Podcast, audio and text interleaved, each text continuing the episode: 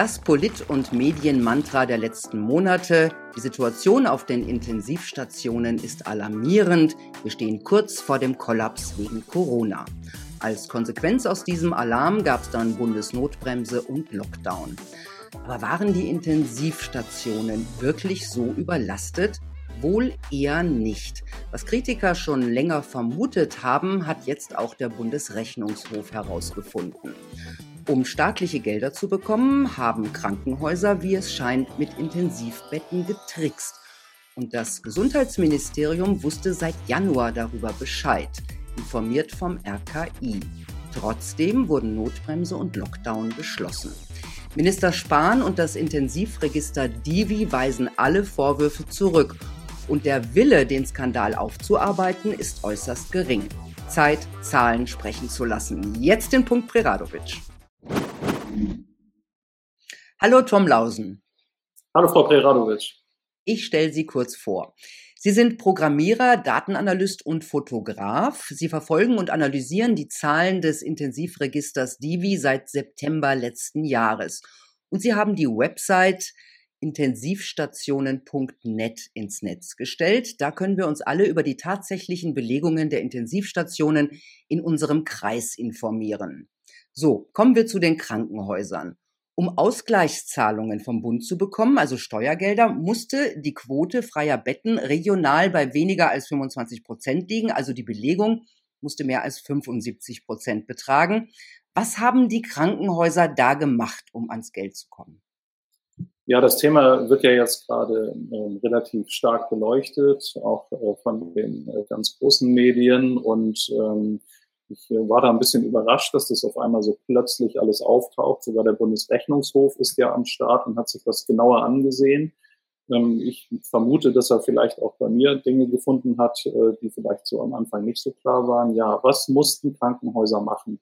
Also man kann eigentlich beobachten und ähm, vielleicht äh, zeige ich das mal anhand eines Schaubildes. Das ist vielleicht am einfachsten für alle auch sofort zu verstehen ähm, dass diese Geschichte dann beleuchtet wird. Ich habe hier mal ähm, das Altenburger Land aufgeschlagen, was jetzt keine besonders große äh, Intensivstation ist, beziehungsweise im Kreis Altenburger Land. Da gibt es zwei Intensivstationen. Und man kann hier sehen, das Grüne, also das Ganze ist der zeitliche Verlauf der gesamten Pandemie seit dem 30.04.2020. Das ist hier unten links. Und äh, wir befinden uns quasi hier am heutigen Tag. Das Grüne sind freie gemeldete Betten und das Blaue sind die belegten Betten. Das heißt also, man sieht hier oben die Addition von belegten Betten und freien Betten ergibt hier oben quasi die Gesamtzahl der Betten, die im Altenburger Land in den Intensivstationen in den beiden zur Verfügung standen. Also die war bis da immer gleich eigentlich. Ne? Also nahezu gleich. Da gab es mhm. vielleicht mal Einbrüche, weil am Wochenende ein bisschen weniger Betrieb war. Das müsste man jetzt mal genau gucken. Dieser Einbruch, da gab es Datenumstellungen. Das muss man nicht beachten unbedingt. Aber hier wird es eigentlich interessant und äh, da können wir gleich drüber sprechen, was hier im Einzelnen passiert ist. Aber weil Sie ja gefragt hatten, was mussten die Krankenhäuser machen, um Geld, Ausgleichszahlungen zu bekommen? Also zunächst einmal mussten sie nominiert werden, so nenne ich das mal, ähm, im Kreis auch das bekommen zu können. Also in diesem Fall gehe ich davon aus, im Altenburger Land äh, war die Nominierung da. Es musste eine bestimmte Inzidenz vorherrschen und dann musste das Krankenhaus eine Belegung von mindestens 75 Prozent haben. Das ist eigentlich im Gesetz nicht so drin. Es stand drin weniger als 25 Prozent frei. Ich kann das einfach mal umdrehen, damit es jeder versteht. Also wenn die über 75 Prozent ausgelastet sind, dann haben sie eine Berechtigung sich äh, erworben für eine Ausgleichszahlung oder für Ausgleichszahlungen für den entsprechenden Tag, Woche und so weiter. Was wir hier sehen, ist, dass am 19.11., das ist dieser rote Strich hier, den Sie hier sehen, am 19.11. trat dieses neue Gesetz in Kraft. Das ist das Gesetz, das Krankenhausfinanzierungsgesetz heißt das. Das ist Paragraph 21 und es wurde mit diesem dritten Bevölkerungsschutzgesetzpaket am 18.11. verabschiedet. Und als dieses Gesetz in Kraft trat, galt quasi, wenn man ein Krankenhaus betreibt und unter 75 Prozent ist, hat man keine Chance auf Ausgleichszahlungen vom Bund. Bei diesem Altenburger Land ähm, muss ich jetzt so ein bisschen grinsen, weil es hier wirklich ähm, extrem ist. Das heißt also quasi an, am Vortag äh, sind hier weniger Betten zur Verfügung gestellt worden, gemeldet worden oder rausgeschoben worden oder neu deklariert worden. Was genau dort in den Intensivstationen passiert ist, kann ich jetzt nicht genau sagen. Ich kann nur die Bettenzahlen bewerten und die sind massiv gefallen. Und zwar so, dass wenn man diese rosa farbliche Fläche hier im Hintergrund sieht, dass diese Fläche, die die Auslastung verkörpert, hier sieht man, hier ist die 75 Prozent, 70, 80, äh, in dem Moment diese rosa Auslastung über 75 Prozent ist. Das kann man hier wundervoll sehen. Und zwar dauerhaft. Das heißt also, während der Dauer des Krankenhausfinanzierungsgesetzes hat diese, ähm, haben diese beiden Intensivstationen, es sind zwei im Altenburger Land, die haben tatsächlich die 75 Prozent Hürde dauerhaft gerissen. Vorher, wie man hier noch sehen kann, hatten die das nicht. Mhm. Das also, heißt, das, ja. Also das sieht schon, das sieht schon so aus, als ob es genau deswegen gemacht wurde. Kann man nicht anders sagen. Ne? Das wäre jetzt eine Annahme, die würde man überprüfen müssen. Man müsste jetzt im Altenburger Land in den Krankenhäusern nachfragen, was da jetzt genau passiert ist und warum das gemacht wurde. Aber der Verdacht liegt natürlich sehr nahe, wenn man sich das anguckt, dass die vorher ganz viele Betten freigehalten hatten. Also hier waren es ja 60 mhm. Stück in der Addition. Und auf einmal haben wir hier nur noch 30. Also die haben quasi die Hälfte der Betten nicht mehr gemeldet, also ob die die jetzt rausgeschoben haben und so weiter, also wie das alles im Einzelnen da ausgesehen hat oder ob die einfach nur in den Computer statt 60, 30 eingeben. Ähm, die haben ja hier auch verschiedene Male gesenkt, wie man hier ja wunderbar sehen kann. Ähm, das kann ich nicht sagen. Was auch interessant ist, also vielleicht für den Zuschauer, das hier unten ist das Covid-Geschehen im Altenburger Land, hat sich vielleicht der eine oder andere schon gedacht. Ähm, hier kann man das ganz schön sehen. Man sieht aber, dass jetzt auch eine 100% Auslastung zum Beispiel an dieser Stelle ist, obwohl hier gar kein Covid-Geschehen stattfindet. Das heißt also, das spielte gar keine Rolle, ob jetzt Covid-Patienten da sind oder nicht. In diesem Fall ähm, ist es so, dass die 75%-Hürde gerissen ist und Ausweiszahlungen natürlich mhm. dann auch ähm, ermöglicht werden könnten. Ganz Hier sieht man auch. Genau, ganz kurz nur für unsere Zuschauer. Das sind Daten des Divi, die Sie da haben, nach denen, die Sie analysieren, ne? Ja, man muss, man muss dazu sagen, weil ja das Divi jetzt so in das Rampenlicht gerät, man muss dazu sagen, das Divi kann eigentlich gar nicht so viel dafür, ähm, denn die Krankenhäuser melden ihre Daten zwar in eine Eingabemaske beim Divi, aber wer bekommt diese Daten zuerst? Das Robert Koch Institut. Und das Robert Koch Institut fängt dann an, die Krankenhäuser auf Kreisebene zusammenzufassen und die Todeszahlen auf den Intensivstationen zu entfernen. Das heißt also, es findet quasi vom Robert Koch Institut eine Vormanipulation der Daten statt und die stellen die dann beim Divi auf die Webseite. Das Divi hat an, die, an diesen Zahlen oder zu diesen Zahlenentstehungen äh, überhaupt gar keinen Einfluss. Mhm. Jetzt haben wir gesehen, dass die Krankenhäuser unbedingt, also dieses Kranken, also dieser Kreis unbedingt auf 75 Prozent oder drüber kommen wollte. Ist das jetzt ein Einzelfall oder hat das System?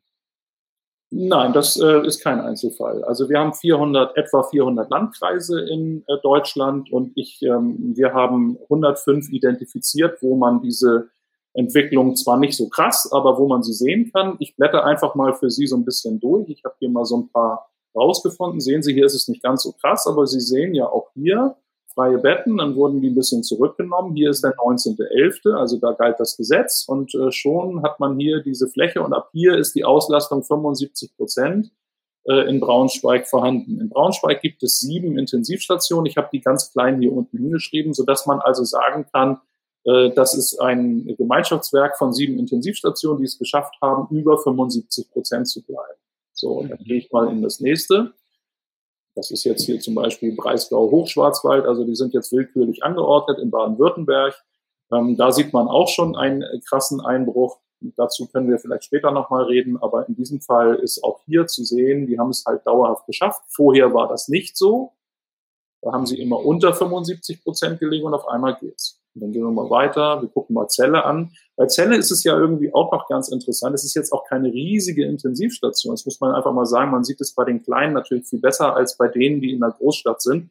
Denn in der Großstadt mischen sich welche, die das nicht gemacht haben, mit welchen, die das gemacht haben. Und dann kann man das nicht so trennscharf sehen.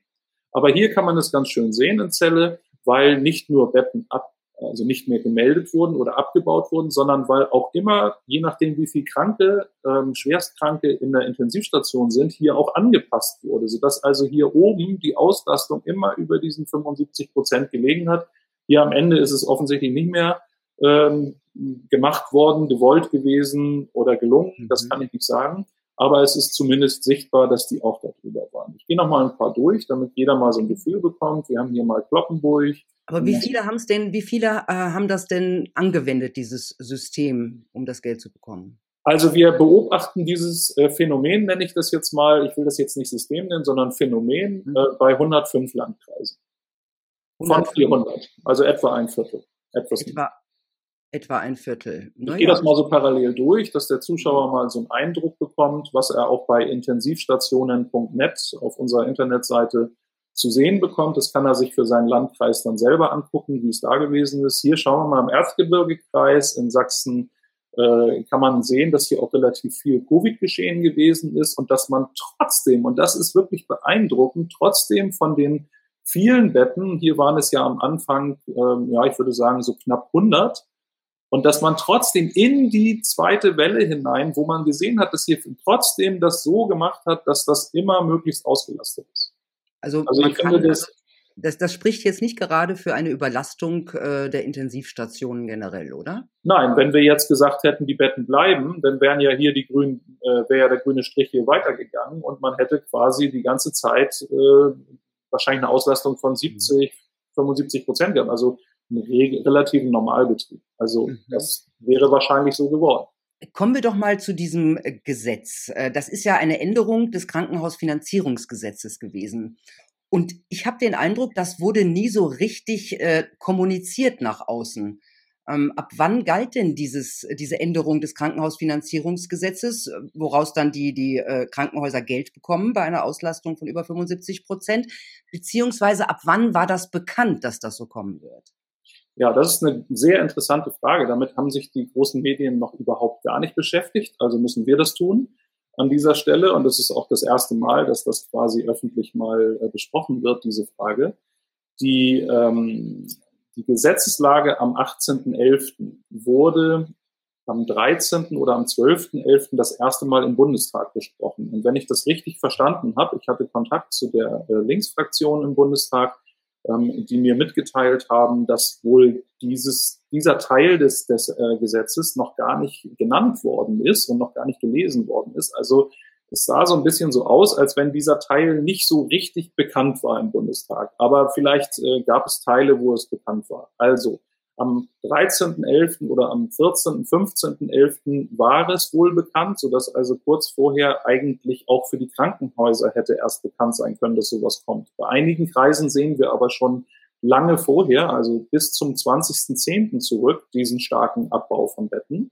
Das fanden wir sehr interessant und haben mal nachgeforscht und haben festgestellt, wer hat denn dieses Gesetz eigentlich vorgeschlagen? Und da gibt es eine Expertengruppe Krankenhaus vom Bundesministerium äh, für Gesundheit, die ist eingesetzt, um diese Ausgleichsfinanzierung weiterzuführen. Denn die wurden ja zunächst aufgehört. Jeder kannte ja diese Freihalteprämien im Sommer, da gab es ja 560 Euro pro Bett und später wurde das nochmal gestaffelt. Und dann endete das ja Ende September. Und dann waren die ja in der Luft, die Krankenhäuser. Und da musste natürlich was passieren, damit die jetzt nicht in der zweiten, dritten, vierten, fünften Welle oder was immer kommt, in der Luft hängen. Und daraufhin hat dieser Expertenrat vermutlich mit Zutun des, der Deutschen Krankenhausgesellschaft, ähm, das äh, wird auch gleich nochmal aus einer Pressemeldung des Divi klar, die haben angefangen, mit der Politik über neue Gesetze zu sprechen, die das neue Finanzierungskonstrukt dann darstellen für die Krankenhäuser. Und das ist natürlich nicht in drei Tagen passiert, sondern so ein Gesetz, das sehr komplex und sehr kompliziert ist, das braucht ja mindestens einen Monat oder zwei, wenn nicht noch länger und viele Besprechungen. Das heißt also, dass da möglicherweise was durchgesickert ist an Krankenhausketten, die ein bisschen größer sind, die dann schon reagiert haben, schon früher reagiert haben. Ähm, das halten wir bei uns in unserer Recherchegruppe für sehr möglich. Dem sind wir aber noch auf der Spur. Also es sind bis jetzt noch starke Annahmen. Aber die Indizien dafür, die sprechen schon für sich.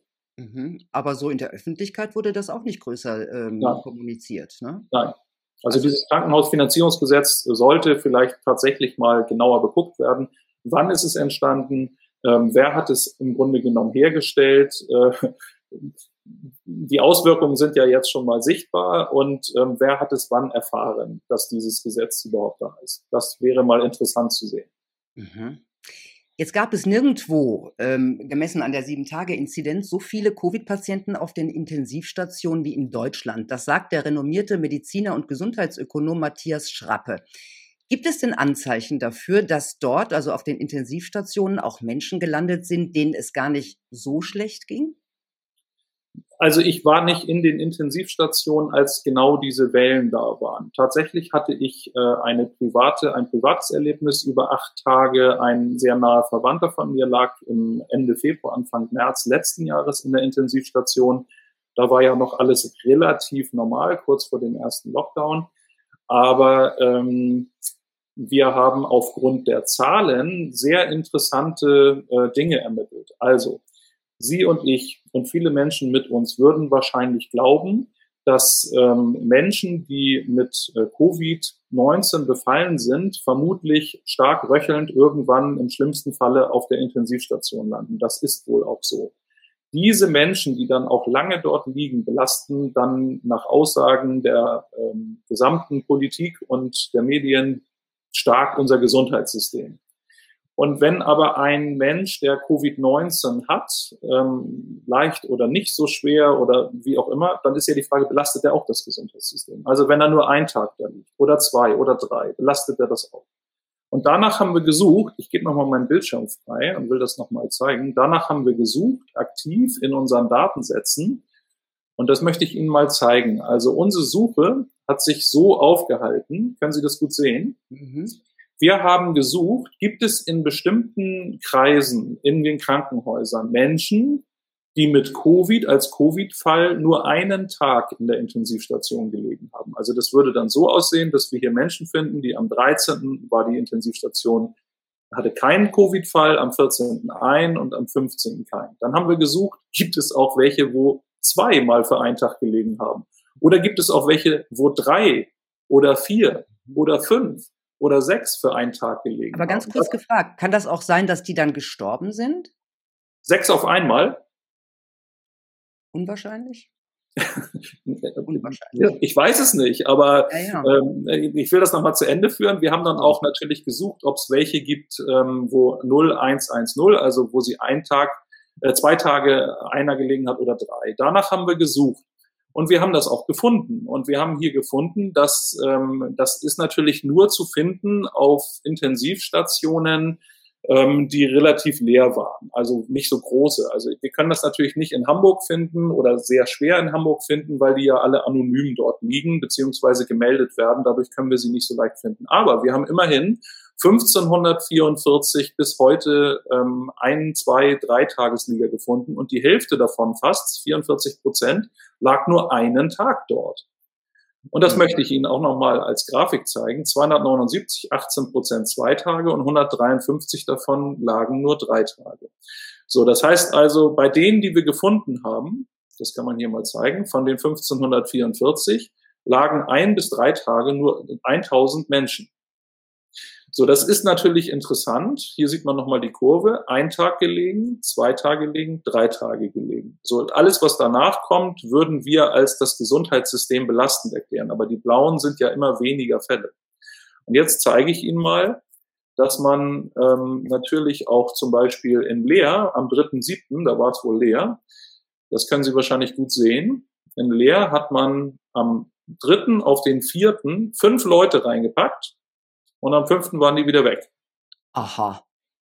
Das ist natürlich eine Frage. Ich würde mich jetzt fragen, wenn ich von außen drauf gucke, was ist da gewesen? Genau, das, frage ich jetzt Sie. Was ist da gewesen? Sie haben sicher noch ein paar Gedanken mehr. Ich, ich zeige Ihnen nochmal den sechsfachen. Da gibt es zum ja. Glück nur einen von. Der war in Potsdam. In Potsdam hatten wir am 17.8. keinen drin, kein Covid-Fall.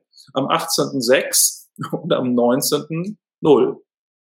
So, ich frage mich, wieso sechs Fälle auf einmal reinkommen und nächsten Tag wieder raus sind. Die können natürlich verlegt worden sein und so weiter. Es kann alles gewesen sein. Im Sommer ist das ja auch nicht so dramatisch. Da kann, können wir es besser sehen in, anhand der Daten. Und es ist aber nicht so dramatisch. Aber wir haben natürlich auch genau solche Fälle auch im Winter, im März, im, im, im äh, im Februar und im Januar und im äh, November und Dezember haben wir die auch. Also wenn man hier mal so guckt, hier haben wir, das ist jetzt auch wieder in sieben, hier haben wir in neun, 18.9. zum Beispiel, in Barnim, Da haben wir ein 18.9. keiner, 19.9. einer und dann am Sonntag schon wieder raus. Also das ist sozusagen, äh, und das, davon haben wir 600 Fälle. Also ich suche die jetzt nur mal für Sie raus. 14.10. im Havelland, da gehen wir rein und dann sehen wir hier im Havelland am 14.10., am 13. war noch keiner drin, am 14. war einer drin und am 15. war wieder keiner drin. Aber das ist schon ungewöhnlich, ne? Sagen wir mal, sechs Leute kommen am, zum gleichen Tag auf die Intensivstation und sind am nächsten Tag schon wieder alle runter. Das ist schon ungewöhnlich. Ja, ich, wir finden das auch. Ich finde das insbesondere, fand ich das, also ich habe ja so ein bisschen so, äh, das ist so ein bisschen so wie das Suchen, was ist hier eigentlich genau geschehen. Ähm, ich habe aber auch noch andere Sachen gefunden, die genauso ungewöhnlich sind. Ähm, das will ich Ihnen auch noch mal zeigen. Das ist ähm, relativ neu, diese Erkenntnis. Wir haben natürlich immer, wir sind ja immer angewiesen auf diese ganzen Zahlen, die uns im Radio durchgesagt werden. Und ich kann Ihnen sagen, diese Zahlen sind so oft so falsch. Ich habe zum Beispiel in Magdeburg, gucken Sie mal, 15.05. bis 24.05. ganz interessante Einweisungszahlen. Da hatten wir in Magdeburg am 15.05. elf Leute, elf Covid-Fälle. Moment, man muss das hier sehen, da oben steht Covid-Fälle. Wir hatten elf Covid-Fälle, dann hatten wir am 16.05. auf dem Sonntag 70 Covid-Fälle und am Montag hatten wir wieder elf. So, das, das mag sein, dass das ein Eingabefehler ist und das ist ja auch irgendwie menschlich und okay. Aber es beeinflusst natürlich sämtliche nach außen ähm, als valide bezeichneten Statistiken. Das heißt, wenn da auf einmal 70 Leute stehen, die da gar nicht sind, dann ist unser, und das passiert vielleicht zu anderen Zeiten, wo wirklich eine Hochzeit ist, dann müssen Sie davon ausgehen, dass viel zu viele Patienten gezählt worden sind. Und das heißt, es gibt keine Kontrollinstanz, die Nein. das nochmal ähm, kontrolliert. Nein. Also die Krankenhäuser geben das ans RKI und das RKI gibt es das als ans Divi und es gibt überhaupt niemanden, dem das, das könnte ja auch jemanden auffallen, zum Beispiel beim RKI oder beim Divi, oder? Das ist das so, wie es Ihnen aufgefallen ist. Also, ich komme mal zurück zu Ihnen. Ja, ähm, Sie müssen natürlich immer wissen, dass die Daten, ähm, wie sie so dargeboten werden, nicht so hübsch aufbereitet sind. Das sind einfach reine Zahlenreihen. Das heißt also, es muss sich schon jemand hinsetzen und überlegen, was suche ich denn jetzt? Naja, aber sagen wir ähm mal so, es, es ist ja schon sehr wichtig und auch eine Bundesnotbremse wurde deswegen beschlossen, ein Lockdown wurde deswegen ja, ja. beschlossen. Da könnte ich mir schon vorstellen, dass man jemanden abstellt, der da mal ein bisschen drauf guckt. Also ja. in einer normalen Welt. Ja, ich habe dann im Februar das auch gemacht. Ich habe ja im Februar meine Datenauswertung soweit fertig gehabt und hatte so einige Verdachtsmomente, wo ich sage, da muss ich mal mit dem Divi Kontakt aufnehmen. Habe das auch gemacht und habe dem Divi meine Zahlen komplett so, wie sie sind, vorgestellt. Ich habe sehr verblüffte Menschen dort vorgefunden, die das gar nicht verstanden haben, was da so passiert. Und ähm, die sogar, die Pressesprecherin hat sogar zu mir gesagt, es kann ja nicht sein, dass das, was ich gesagt bekomme, ähm, weil sie vertritt das ja nach außen, dass das möglicherweise gar nicht richtig ist. Und das wussten die schon Mitte Februar. Aber trotzdem, und das will ich Ihnen mal sagen ähm, und zeigen, dafür muss ich mein Bildschirm mal einmal wieder freigeben, trotzdem ist Folgendes passiert. Hier sehen wir mh, hm, den Herrn Professor Marx, das ist der Chef, ähm, ähm, das ist der Chef des äh, Divi, Intensivregisters, und ich habe das hier mal transkribiert. Also der hat am 20.04., einen Tag bevor dieses vierte Bevölkerungs-, diese Notbremse, wo wir nachts nicht mehr raus durften, ähm, hat er Folgendes in einem eigenen Video, was man noch online finden kann, gesagt. Die große Bitte der Intensivmediziner an die politischen Verantwortlichen, unserer dringender Appell, helfen Sie uns, beschließen Sie morgen das Infektionsschutzgesetz, die Änderung des Infektionsschutzgesetzes. Wir brauchen dringend Ihre Unterstützung, damit die Lage nicht weiter eskaliert und unser Gesundheitssystem nicht überfordert wird. Also wir haben hier einen wirklichen Extremfürsprecher, der dann, nachdem die Notbremse, ähm, das ist jetzt hier nicht zu sehen, der dann, nachdem die Notbremse tatsächlich dann auch von dem äh, Bundestag beschlossen worden ist und vom Bundesrat und wir dann Ausgangssperren hatte, acht Tage später hat er dann gesagt, wir hätten Tausende von Leben damit gerettet. Also das habe ich schon in einem anderen Interview gesagt, das ist so ein Unsinn, weil das hätte bedeutet, dass in den acht Tagen mit der Ausgangssperre pro Tag circa 80.000 Infektionen pro Tag hätten verhindert werden müssen. So viel hatten wir nicht mal Weihnachten. Da hatten wir, glaube ich, gerade 32.000. Das heißt also, er ist davon ausgegangen, dass Ende April bis, ähm, bis Anfang Mai jeden Tag zusätzliche 80.000 Infektionen verhindert wurden. Also Alarmismus und Panikmache, ja. wie man es ja auch schon ja. von, von, von anderen ich, dort kennt. Das halte ich auch für extrem unseriös. Ähm, das ist eigentlich sehr schade, weil das Divi an sich gesehen als Fachgesellschaft eine ganz tolle Fachgesellschaft ist dass also ausgerechnet der Präsident des Divi solche Sachen sagt, die unsolide und unvalide sind und vor allen Dingen lobt er bei jeder Gelegenheit seine Daten, wo ich doch schon im Februar diesen Menschen gesagt habe, diese Daten sind nicht valide und die gesagt haben, ja, äh, wir bringen das direkt dem äh, Robert Koch Institut zu Gehör und darüber hinaus äh, wird der medizinisch-wissenschaftliche Leiter, Herr Professor Karagianidis, informiert. Das habe ich alles schriftlich. Und tatsächlich haben die dann gesagt, ja, er muss dringend mit dem Robert Koch Institut in Verbindung treten oder äh, gebracht werden. Und äh, nicht einmal hat das Robert Koch Institut sich bei mir gemeldet, was mich nicht wundert, wenn ich ehrlich mhm. gesagt, ich habe da einen sehr regen E-Mail-Austausch und äh, stoße da auf ähm, Mauern und Schweigen und äh, Verschleiern in vielerlei Hinsicht. Und ähm, das kann ich natürlich auch alles belegen, was ich hier sage. Mhm. Klingt irgendwie ein bisschen wie in einer Bananenrepublik, muss ich sagen. Jetzt mal so. Das ist, Ihre Meinung, ja. das ist meine, nur meine Meinung. Ne? ähm, jetzt schreibt ja das Divi. Ne? Und das Divi weist ja die Vorwürfe auch des Bundesrechnungshofes zurück und schreibt, alle Daten der Intensivstationen waren zu jeder Zeit belastbar zur Bewertung der Pandemie und der Lage auf den Intensivstationen. Jetzt frage ich mich natürlich, kann das Divi das jetzt überhaupt wirklich beurteilen? Also eigentlich, ähm, ich weiß nicht, ob das justiziabel ist oder ob ich damit angegriffen werde. Das ist eine Falschaussage. Mhm. Ähm, ich kann das auch beweisen. Ich muss dafür nochmal meinen Bildschirm freigeben. Ähm, denn das, äh, die Pressesprecherin hat mir eine E-Mail geschickt. Ich hoffe, dass ich die jetzt hier sofort vorfinde. Da muss ich mal kurz durch diesen Schriftsatz hier durchscrollen. Es tut mir leid, da ist es. Das hatte ich jetzt nicht perfekt vorbereitet. Ich habe das Divi angeschrieben, weil am 20., am 19. auf den 20. Januar dieses Jahres, also da, wo die Hochphase aller äh, Covid-Infektionen in den Intensivstationen gewesen ist, dass von dem 19. auf den 20. auf einmal 2687 Behandlungen verschwunden sind. Also die Fälle sind komplett verschwunden aus dem Tagesreport des Divi. Mhm. Und mit diesen Fällen 373 Corona gestorben. Die waren auf einmal nicht mehr da.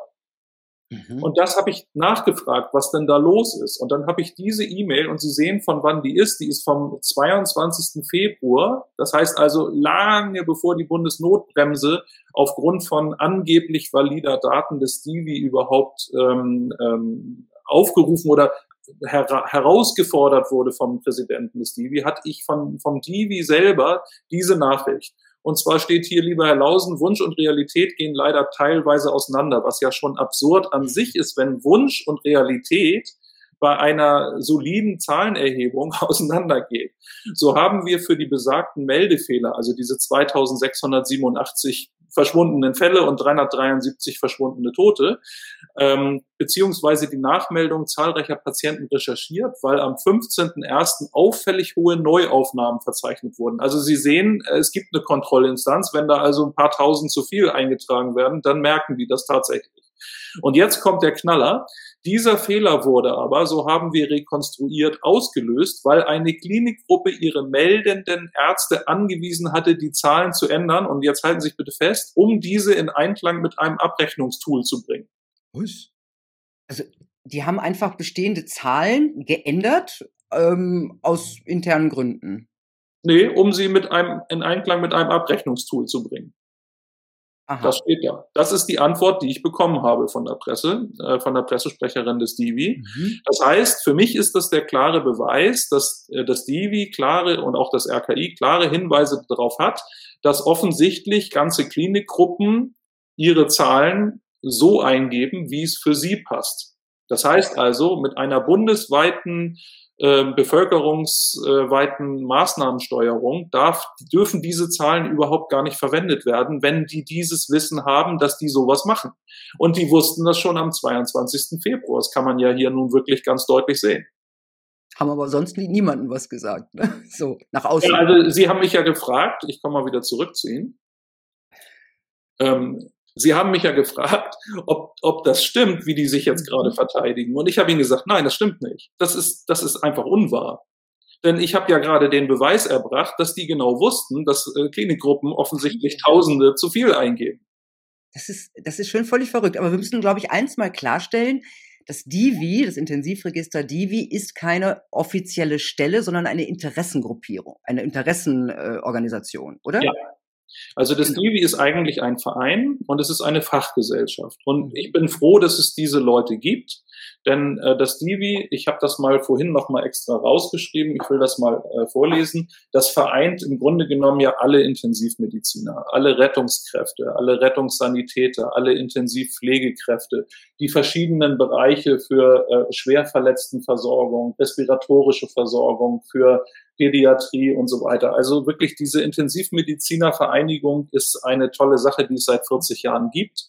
Und ähm, ich muss da wirklich mal wirklich ganz klar sagen, es ist nicht ein Skandal des Divi, weil es ja auch immer hieß Divi Gate und so weiter. Naja, also wenn es um die Zahlen geht, dann äh, würde ich sagen, hat das Robert Koch Institut hier einen deutlichen Missbrauch betrieben, nämlich die Zahlen ohne die ohne das Zutun der Divi im Grunde genommen auf deren Internetseite gestellt. Das ist so ein bisschen so wie, wie so ein Joker als Briefkastenfirma zu benutzen. Wieso dürfen die das eigentlich?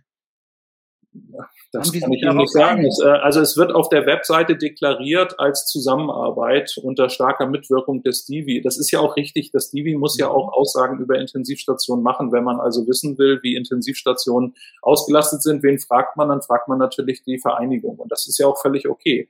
Aber wenn das Robert-Koch-Institut so ein Bockmister baut und die Zahlen da drauf stellt und das Divi hat nicht mal in irgendeiner Weise einen Einfluss darauf, also natürlich, Sie könnten anrufen und sagen, also wir haben das Gefühl, hier stimmt irgendwas nicht. Aber sie haben ja mit der Programmierung gar nichts zu tun. Mhm. Mit den Zahlen, mit den Zusammenstellungen der Zahlen haben die nichts zu tun. Die können nur selber auf diese Zahlen irgendwie auf ihre Webseite draufschauen und sagen, ah, okay, mhm. so sieht's aus. Aber sie, sie bringen Pressemitteilungen raus, die äh, wahrscheinlich nicht stimmen. Immerhin, ne? Also ich ja, meine, das ist so, ja. Das, mhm, genau. das, das ist, ist dann so. wahrscheinlich äh, ja das ist die Verteidigung. Jetzt war es äh, in diesem Jahr ja nicht das erste Mal, ähm, dass wir in den Lockdown gegangen sind, ähm, weil die Intensivstation des Gesundheitswesens äh, angeblich überlastet ist. Äh, gab es denn in dieser Krise jemals eine Überlastung des Gesundheitswesens oder der deutschen Intensivstationen? 2020 zum Beispiel? Nein. Nein. Gut, ich habe mit der Antwort gerechnet, aber aber Sie hätten gerne eine längere Antwort. Naja. Also ich kann Ihnen, ich kann Ihnen natürlich was dazu sagen. Also natürlich, wie ich ja schon gesagt habe, ich war ja, bevor die Pandemie in diese heißen Phasen, wo Regierungseinfluss genommen wurde und bevölkerungsweite Maßnahmensteuerung betrieben wurde, war ich ja in der Intensivstation. Eine Intensivstation muss man, wenn man da noch nie drin gewesen ist, sich so vorstellen, dass da schwerkranke Patienten liegen, die, ähm, die besonders beobachtet werden. Dafür ist diese Intensivstation auch das geeignete.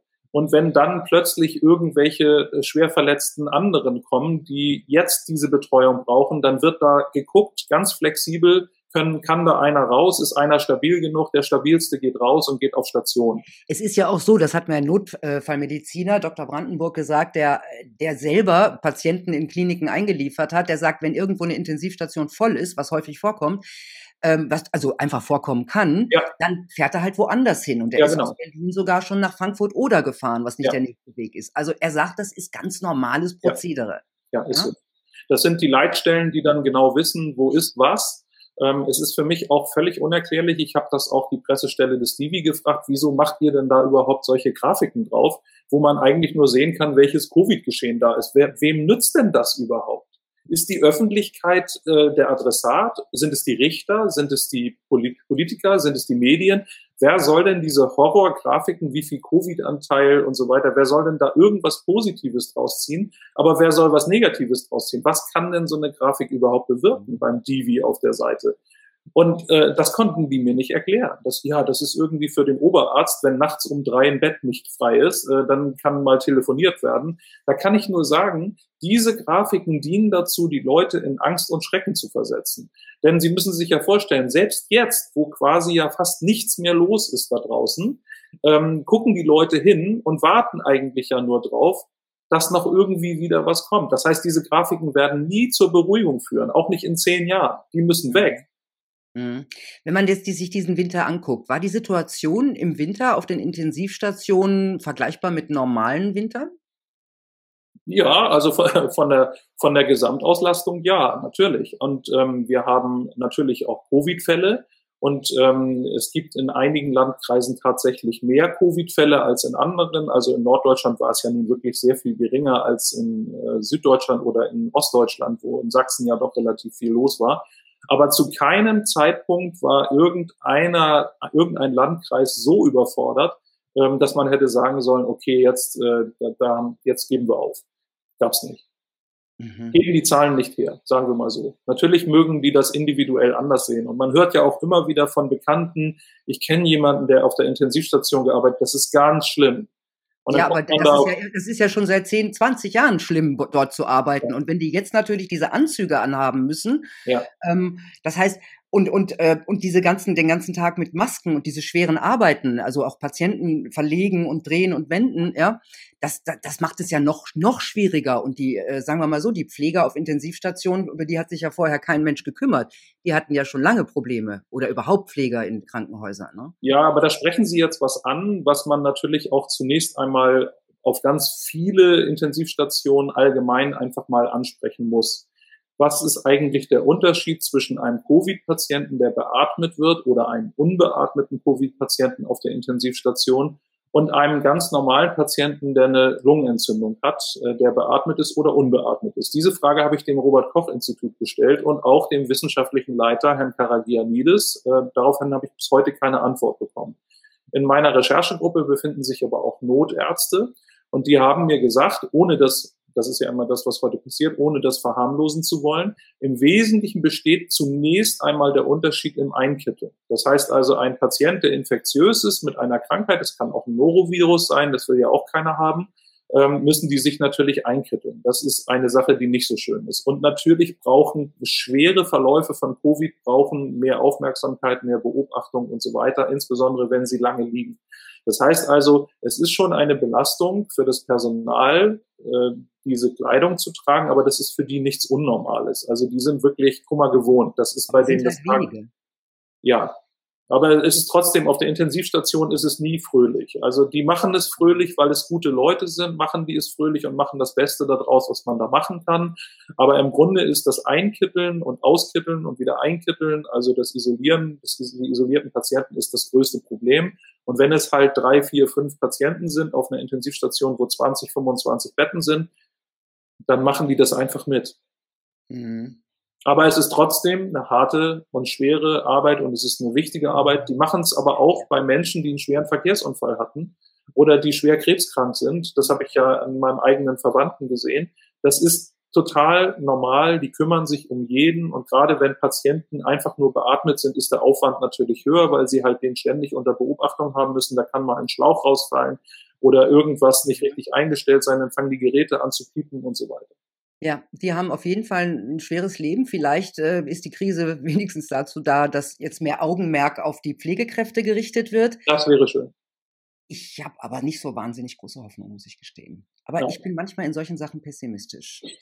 Vielen Dank, Tom Lausen. Das war hochinteressant. Super Infos, super Grafiken und danke auch für Ihre Website, wo wir uns jetzt alle informieren können. Ne? Also da die Website, das, da steht dann auch unter dem Video, wie man da hinkommt und so weiter. Alles super. Also tolle Arbeit und nochmals vielen Dank dafür. Ich bedanke mich auch, Frau Preradovic. Tja, Leute, es hilft nichts. Wir müssen uns echt in Fakten reinknien und hoffen, dass bald auch mal die sogenannten Qualitätsmedien wieder anfangen, ordentlich zu recherchieren. Also nicht nur auf einer Seite, sondern auf allen Seiten zu recherchieren. Ich wünsche euch eine gute Zeit. Bis bald. Tschüss. Thank you.